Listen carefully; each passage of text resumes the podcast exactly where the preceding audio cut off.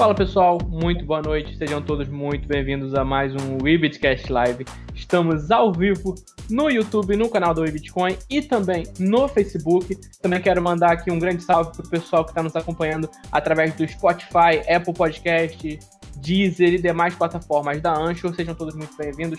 Muito obrigado pela presença de vocês aqui conosco. E eu quero também aqui introduzir o meu companheiro de bancada, que está sempre aqui comigo, comentando as notícias, falando dos temas, nem sempre concordando, mas esse é o ponto legal da gente ter um debate. O Washington Leite. E aí, pessoal, tudo bem? Boa noite aí para quem está ao vivo aí. É, como muitos de vocês já sabem, sou entusiasta de tecnologia e criptomoedas e vamos que vamos de notícia hoje. Exatamente. É uma semana mais fraca de notícia, a gente não teve tanta coisa assim interessante para separar, mas tem alguns, alguns pontos legais que a gente trouxe aqui. E vamos direto para as notícias então. Se o Washington tiver algum recado, ele dá no final do programa. A primeira notícia está na tela para o pessoal que está aqui com a gente ao vivo. Site da campanha do presidente dos Estados Unidos, Donald Trump, hackeado. Invasores pedem Monero, e é a terceira vez, é uma coincidência aqui, né? Que a Monero aparece, terceira vez consecutiva que a Monero tá aparecendo no programa, pra gente estar tá comentando aqui sobre ela. A moedinha da privacidade, a moeda da Deep Web. Washington, Monero envolvida em mais um caso de extorsão. Sim, cara, e dessa vez foi atacando aí, hackers pediram, né? É, o pagamento em, em, em Monero. Mas, cara, esse, esse hack eu acho achei assim, vi a matéria, tudo, mas eu não entendi não entendi o propósito do, do, do hack. Primeiro, eles falam que é, foi hackeada a página do Trump, tiraram do ar, colocaram uma mensagem, só que eles fizeram tipo um questionamento, um, perguntando para as pessoas, para o público, se queria que vazasse informações, eles conseguiram através do site.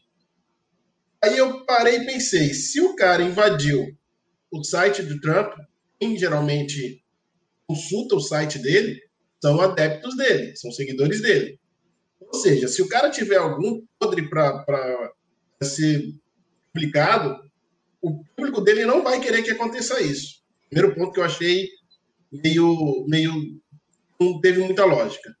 Segundo ponto, em sua sã consciência guarda seus podres dentro de um site. Ah, lá é um espaço que você pode colocar qualquer coisa, você pode colocar arquivos, você pode colocar qualquer coisa lá. Mas quem colocaria seus, seus próprios podres ou coisas que poderia te comprometer dentro de um site que está sendo vinculado e que está aberto para o mundo? Esse já é o segundo ponto. E o terceiro ponto, cara, é, é, é eu não achei, não tem muita lógica isso tudo. E, agora, por, por eles estarem pedindo o Monero, aí eu já acho que é por ter uma moeda é, de privacidade e ela é muito difícil você rastrear alguém é, utilizando ela, então acho que foi por esse propósito que eles acabaram pedindo o Monero, mas eu achei meio sei lá, não tem, não pensaram tanto antes de fazer as coisas aí. E outra, se queria colocar o podre dele à, à, à, vista de todo mundo, eles já teriam feito isso. Ah, caso eles, a, a, o pessoal do Trump conseguiu tomar a página depois de algum tempo, se não me engano, acho que foi no mesmo dia, e o assunto acabou. É, eu achei, pelo lado do Trump, eu achei muito estranho. Pelo lado do Monero é porque é uma moedinha aí que ela te proporciona uma, uma certa é, um certo anonimato, né? Digamos assim. Mas ela está em destaque aí, é a terceira vez, como você falou, e o pessoal tá, tá com muitos olhos nela, né? Na matéria ainda comenta que os hackers trocaram o modus operandi deles de Bitcoin para Monero, acho que isso reforça muito aquela narrativa de que a Monero é a principal criptomoeda de privacidade, é a moeda mais forte, por mais que tenha aquela empresa, eu esqueci o nome dela, não lembro se é Chainalysis, tem uma empresa que está rastreando as, as transações em Monero, tentando rastrear, teve uma bolada milionária paga para essa empresa, mas não enfraquece a maneira, a maneira continua extremamente forte nessa questão da privacidade, ao mesmo tempo que tem a problemática da atividade legal. Antes de você fazer sua réplica, ó, eu quero dar boa noite aqui ao pessoal que está chegando com a gente no chat. Boa noite, Vitor Sérgio, Bruno Corintiano, Vanguarda, Ricardo Franco, Aquila tá aí com a gente também hoje. Um abraço, pessoal. Quem for chegando, pode deixar o seu salve. É, você tem um comentário sobre, sobre a maneira ainda, Washington? Sim, sim. Dá um salve aí pro pessoal. É, e tem outra, cara. Que assim, até consegue rastrear, mas com o surgimento do, da DeFi, eu acho que fica um pouquinho mais complicado, né? Porque provavelmente eles vão lançando esse, essa quantidade aí que eles conseguirem na, numa rede descentralizada, né? Vamos para a próxima notícia aqui. O programa hoje vai ser bate pronto, vai ser rapidinho. Já está na tela, inclusive. Brad Garninghouse, eu adoro o nome desse cara. CEO da Ripple se posiciona contra a postura apolítica da Coinbase. Para quem não, não acompanhou os últimos programas ou não está por dentro desse tema, há algumas semanas atrás, acho que não chega nem até um mês, o CEO da, da Coinbase ele veio a público e ele veio esclarecer que uma quantidade bem grande de funcionários, se não me engano, era 60% ou 5% do total de funcionários da, Coinbase estavam deixando a empresa, porque a empresa, a Coinbase no caso, ela queria adotar uma postura política, não queria que os funcionários se manifestassem e ela mesma não queria se manifestar no relacionado ao ambiente de trabalho com a questão do Black Lives Matter. Então, assim, foi uma postura muito criticada por nós aqui no programa, foi criticada também por outras personalidades do meio cripto. E agora o Brad Garlinghouse, que é um cara mega influente dentro das criptomoedas, é basicamente o, o chefão da, da Ripple, que tá na. É a quarta criptomoeda agora, né? Tá atrás da Tether. É o chefão da quarta criptomoeda, o dono da Ripple, do, o CEO da Ripple. E ele agora veio criticar essa postura política e ele veio dizer, ele disse direto que é parte da função social de uma empresa como a Ripple, como a Coinbase, atuar nesse sentido de se posicionar e ser responsável perante a sociedade, Washington. Você, acredito que você concorda com a afirmação dele, você tinha deixado isso bem claro no último programa. Quando no, no, foi no penúltimo programa né, que aconteceu, que teve. Coloquei o meu ponto de vista e o ponto de vista, digamos assim, científico da coisa eu puxei para o lado social da coisa.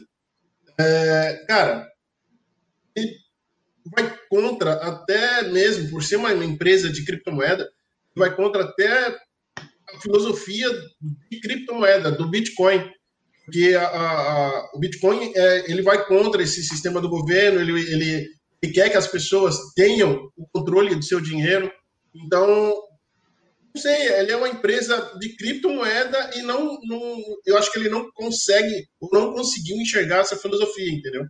Para o meio científico, que eu falo que é o meio social da coisa, que todo, é, toda pessoa, sendo jurídica, sendo ela física, está inclusa no meio social, sendo, se ela estiver inclusa no meio social, então ela tem que tomar partido, seja positivo ou seja negativo da coisa. É, isso sendo voltado para a política, sendo voltado para parte, vamos dizer, humanitária da coisa, no, no caso foi da, da do movimento. E, cara, é, não sei qual é a mentalidade dele, qual é o, o que ele pensa da, da, da sobre isso para estar tá tomando essa posição, cara. Eu não sei se ele está sendo pressionado pelo governo, mas eu não acredito nisso, não acredito fielmente que seja pressionado pelo governo, mas é, é muito estranho ele não estar tá tomando partido, sendo negativo ou positivo da, das coisas que estão acontecendo. Exatamente. É ele está perdendo um grande mercado aí, porque pulando um pouquinho, saindo um pouquinho do foco, é, as eleições lá de fora dos Estados Unidos, eu vi algumas matérias falando, e o, o público negro, né, que, é, é, que não era tão explorado antigamente, eles vão estar, tá, mano, podem guiar aí é, uma direção para política lá, né? E ele está perdendo um vasto mercado. Eu acredito nisso que ele é, deveria até estar tá aproveitando essa, essa ocasião para estar tá expondo o que ele pensa mesmo, né? Exato. O CEO da, da Coinbase é o Brian Armstrong, aqui o nome dele. E a frase específica que o Garlinghouse usou, ele disse aqui, eu vou ler para vocês. Acho que as empresas de tecnologia têm uma oportunidade na verdade, uma obrigação de se inclinar para fazer parte da solução. Esse é o Garlinghouse, então, se posicionando a favor de, de posturas políticas, não, não, necessariamente a favor de posturas políticas, mas ele é contra a postura apolítica, de você privar os funcionários de que a empresa não se posicione de qualquer maneira. Então, é, não necessariamente o Garlinghouse, ele quer, ele está fazendo uma forma, como é que eu vou explicar? Como, vamos dizer assim, como se ele estivesse agindo de forma partidária, não é isso que ele está tentando dizer, mas ele quer que as pessoas participem do, dos movimentos sociais quando é necessário, quando é importante, como foi nesse caso dos Estados Unidos, que gerou muita repercussão e gera até hoje. É, por mais que esse assunto seja um assunto que você gosta de falar, Washington, eu vou pedir uma, uma réplica curta, que a gente já está com 10 minutos ainda faltam 5 notícias. Sim, sim.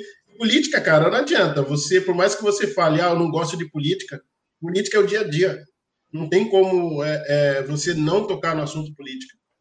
É, sendo seja uma, seja uma política é, do, do, nome propriamente dito política ou uma causa que você que você defende é política. Então é muito difícil você ficar de fora e proibir ainda os seus funcionários a terem uma posição. Esse, pelo menos, é o meu ponto de vista. Exatamente, eu concordo com você. Vou deixar aqui, inclusive, a recomendação de um livro. O, livro, o nome do livro é Política, é do João Baldo Ribeiro. É, é, foi um, um, historiador que já infelizmente veio a falecer, é, historiador jornalista, se não me engano, e ele fala justamente nesse livro que não é impossível, que não existe a política. Mesmo quando você não se posiciona, você está se posicionando a favor de algum lado. Então é muito difícil você ficar imparcial nesse caso. Fica a recomendação de leitura, é um livro muito bom. É... também cultura. pois é. Vamos para a próxima notícia aqui. É, tá na tela já. Exchanges, regist... Exchanges registraram um aumento de mais de 40% no volume de negócios para Tether e USDC. Esses dados são do terceiro trimestre de 2020.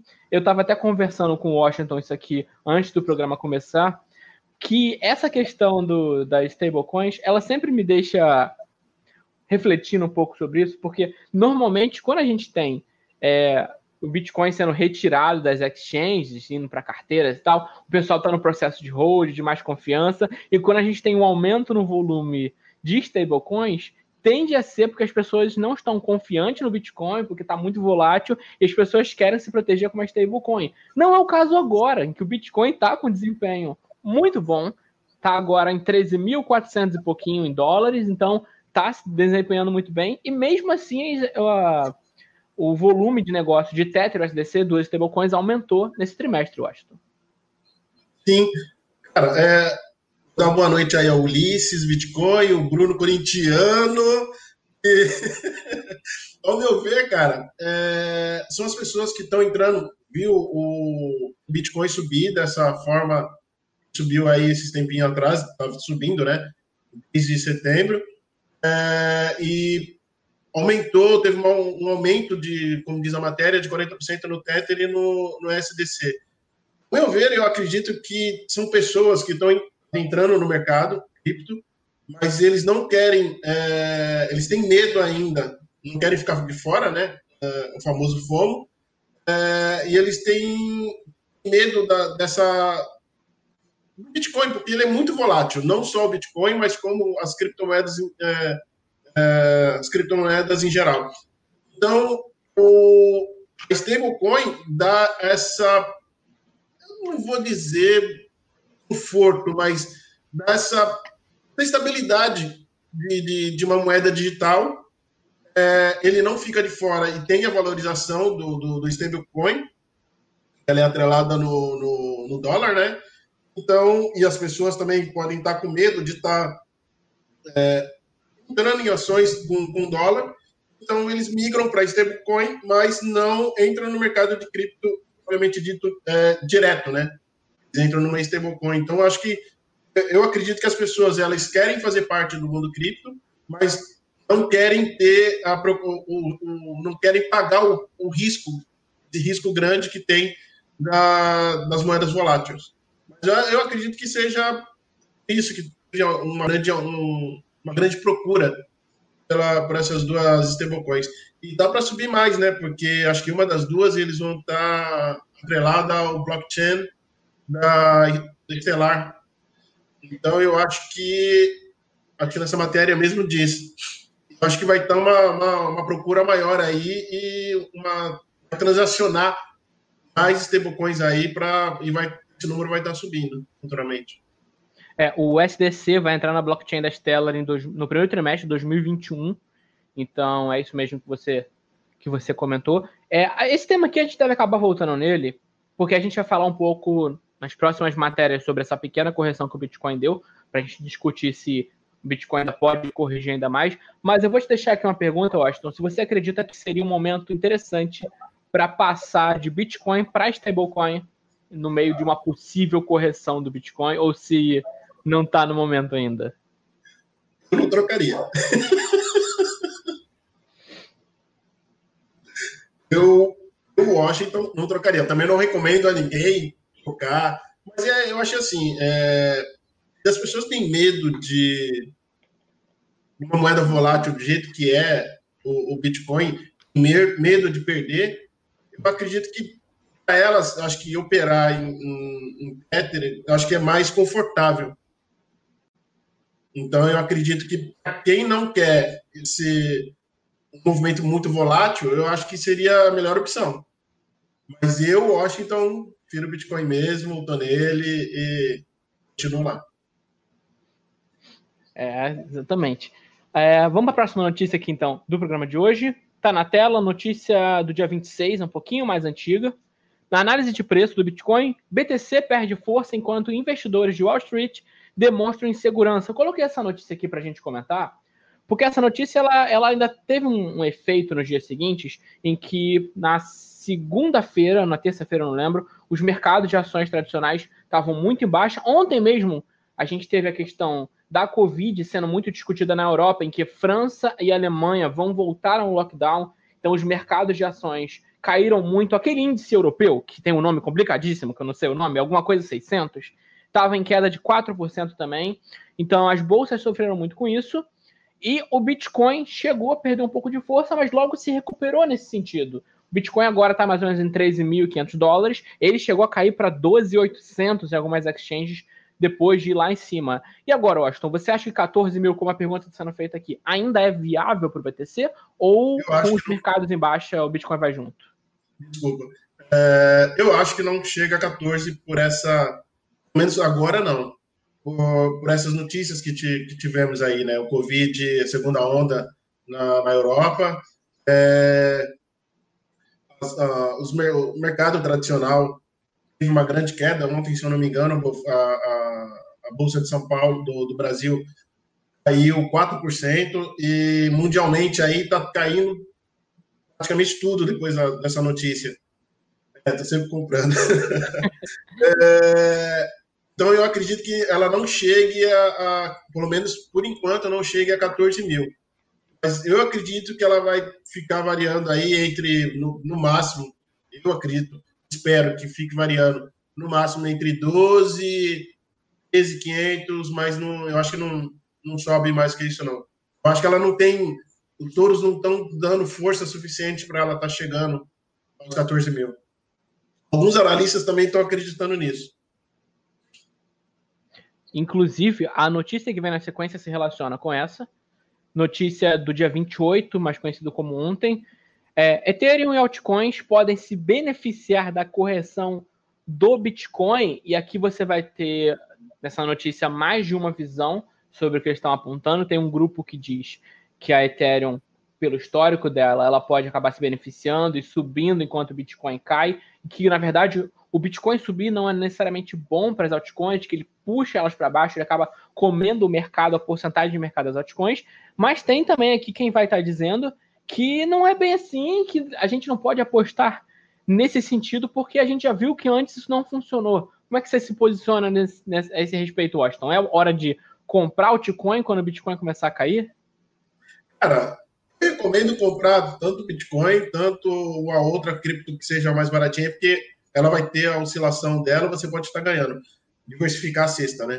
Mas eu acho que se o Bitcoin é, estabilizar entre essa casa dos 12 mil e 13,500, não acredito que chegue a 14 mil, eu acho que as pessoas vão, o mercado vai estar se normalizando, porque teve muita, muitos players aí que saíram da, do Ethereum, do Ethereum, com, das altcoins em, em normal, é, das altcoins padrões, migraram para o Bitcoin para estar tá tirando aí a tua, tua digamos, a porcentagem aí do, de ganhos com a, com a subida que teve. Então, como agora está normalizando e teve essas notícias de, de, de, Covid, segunda onda na Europa, bolsa tá caindo, eu acredito que normalizando, as pessoas vão estar tá voltando para a tua, digamos, vida normal no meio cripto. Está é, migrando, transferindo a sua, sua dizer, comprando Ethereum, trocando Bitcoin por Ethereum ou altcoin e, e seguindo. Isso, cara, já é esperado, porque eles falaram que não, mas todas as vezes que teve aumento do Bitcoin, foi isso. As pessoas migram as altcoins, o Bitcoin, tira a sua, a sua, a parcela do, do, do, mercado, você, eles conseguem um ganho aí com a subida do, do, do Bitcoin. Quando normaliza, o pessoal volta novamente para altcoins, ou Ethereum, ou as suas criptos preferidas e para transacionar. Isso aconteceu na última alta, acontece e isso vai acabar acontecendo futuramente também. Então, eu acredito que está sendo um movimento normal. Ruim é que muita saída acaba ajudando a, a, a impulsionar o Bitcoin para baixo. Mas eu acho que é, isso para mim já é esperado.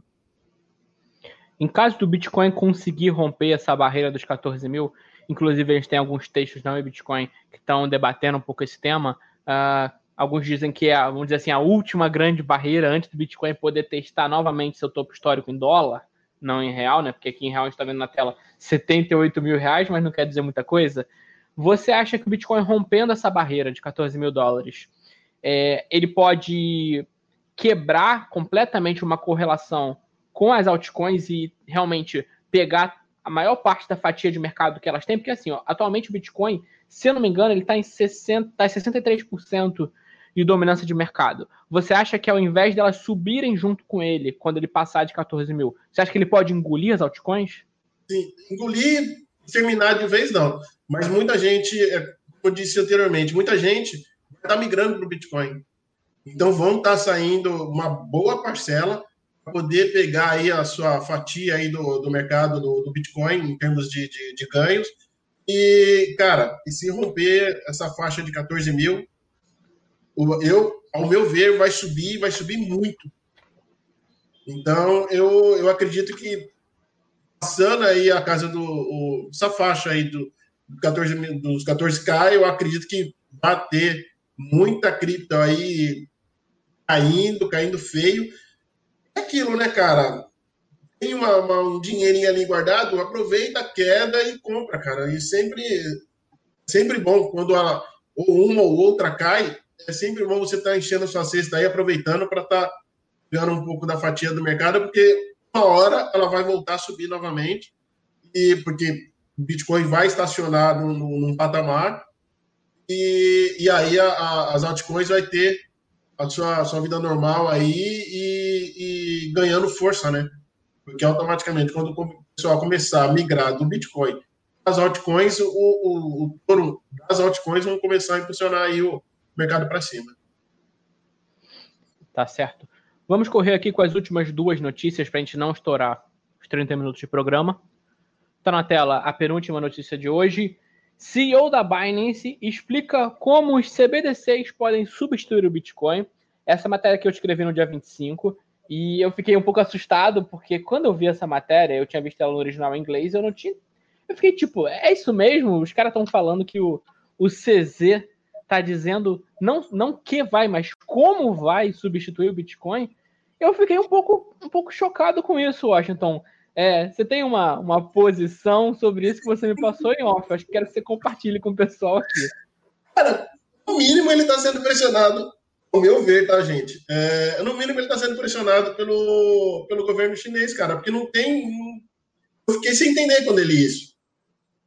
É, ou ele está sendo pressionado, ou não sei qual é a visão dele se ele tem algum, se vai ter algum ganho com isso futuramente, é, é, se ele está ajudando, sei lá, o banco chinês a, a lançar aí a sua cripto, eu acredito que não.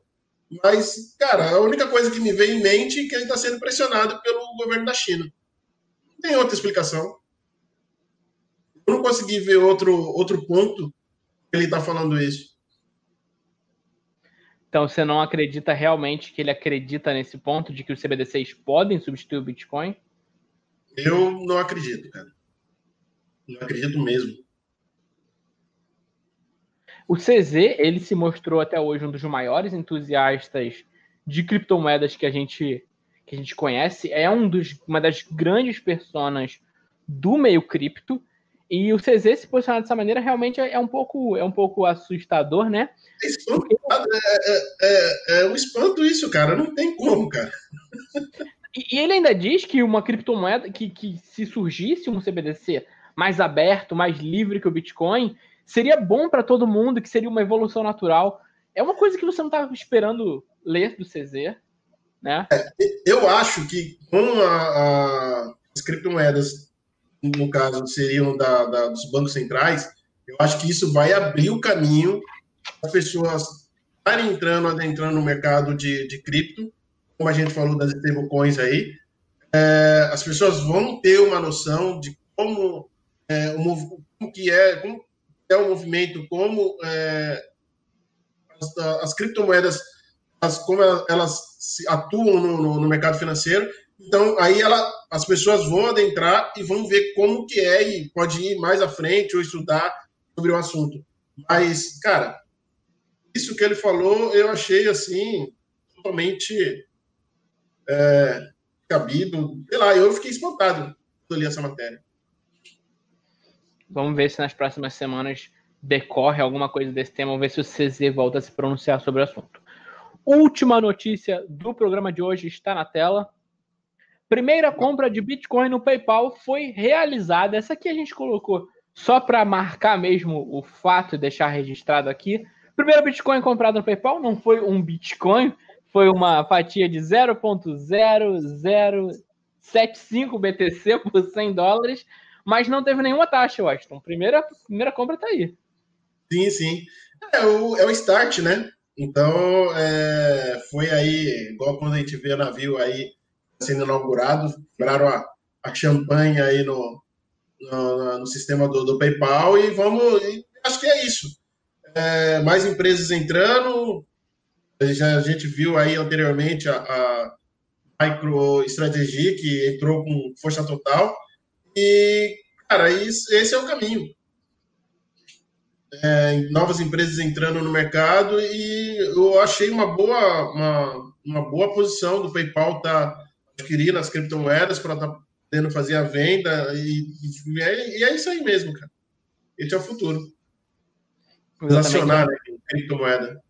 Essa notícia foi dada pelo CEO das, da, da Circle, o Jeremy Aller, não sei a pronúncia desse cara, é Aller, Aller, não sei a pronúncia do, do cidadão aqui, me perdoem. E é agora um movimento, a gente está vendo na prática o que o PayPal tinha, tinha dito que faria, que é adotar Bitcoin, você poderia comprar e manter Bitcoin, criptomoedas, então agora na prática está funcionando e é muito bacana poder ver que isso está que está realmente acontecendo, gente. Então, é isso. Essas foram as notícias do nosso programa de hoje. Washington, você tem algum recado para deixar para o nosso público? Não, hoje não, só vamos comemorar aí o aniversário do Bitcoin, né? Se não me engano, acho é que hoje? é. Não, vai ser dia 30 ou 31. Eu tô por fora. É, eu acho que é dia 31. É, e aí vai, a gente vai estar tá aí comemorando o aniversário do, do Bitcoin. Comemorando em alto estilo, né? Quem e sabe acima dos 14 Quem sabe acima dos 14 mil dólares, quem sabe seria muito bom, né? É, seria ótimo. Muito, muito bom. Olha lá. O Vanguarda confirmou dia 31 o aniversário do Bitcoin. Dia 31, bacana, bacana. Tem que conversar com o pessoal para fazer alguma matéria sobre isso pro site para comemorar mais um aniversário do Bitcoin. Esperamos que seja. É o que? O décimo primeiro ou décimo segundo? Décimo segundo. Vanguarda tá que tá hoje. Que isso, o cara tá afiado demais, tá mais rápido que a gente. Obrigado pela ajuda, Vanguarda. Ajuda bastante aqui na hora do programa, a gente não tem a informação. Mas, pessoal, então vou deixar aqui um recadinho. Pessoal que quiser participar do grupo do Telegram, tá aparecendo na tela, arroba TradeBitcoinNow. Tem sempre análise sendo divulgadas lá. Tem mais de 1.500 pessoas debatendo Bitcoin, criptomoedas, falando de análise. Então, deixo aqui a recomendação. O André tá sempre por lá também. Pessoal quiser acompanhar a gente no Facebook, facebook.com.br Oficial. No Twitter, dá para ter um canal mais direto de comunicação, é mais fácil. Twitter, arroba Oficial. Por que, que não é arroba WeBitcoin, eu acho? Alguém já pegou essa tag? É, eu acho que já tinha. Aí é uma, uma, empresa dos Estados Unidos, se eu não me engano. No Instagram, arroba WeBitcoin, também acompanha a gente por lá. Vou deixar aqui na tela também o Instagram do Washington, arroba Washington Leite, underline.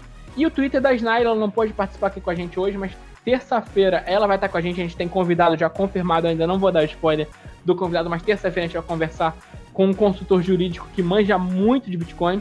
O Twitter da Snyder tá na tela, arroba Snailer, pro pessoal que tá ouvindo a gente, né, que não tá vendo na tela, é I-S-N-A-Y-L-H-A,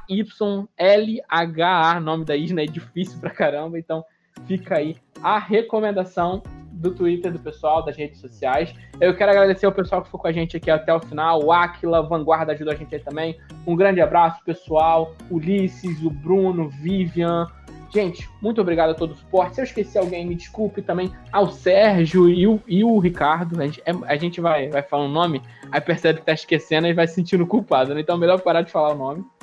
Então, muito obrigado a todo mundo. Washington, por favor, despeça-se do nosso público. Boa noite, pessoal. Eu gostei muito aí que teve gente nova aí, tá entrando. Cara, se você gosta do nosso conteúdo, compartilha ou manda para alguém que não entende muito de, de criptomoedas ou que conheça criptomoedas é, indica aí o nosso canal para eles e mandar um like aí pra gente, porque aí a gente já tem um, um feedback. Quero agradecer também o pessoal que está ouvindo a gente de fora, pelo Spotify e pelo Deezer, fora do, do Brasil. E é isso aí. Eu quero agradecer todo mundo aí.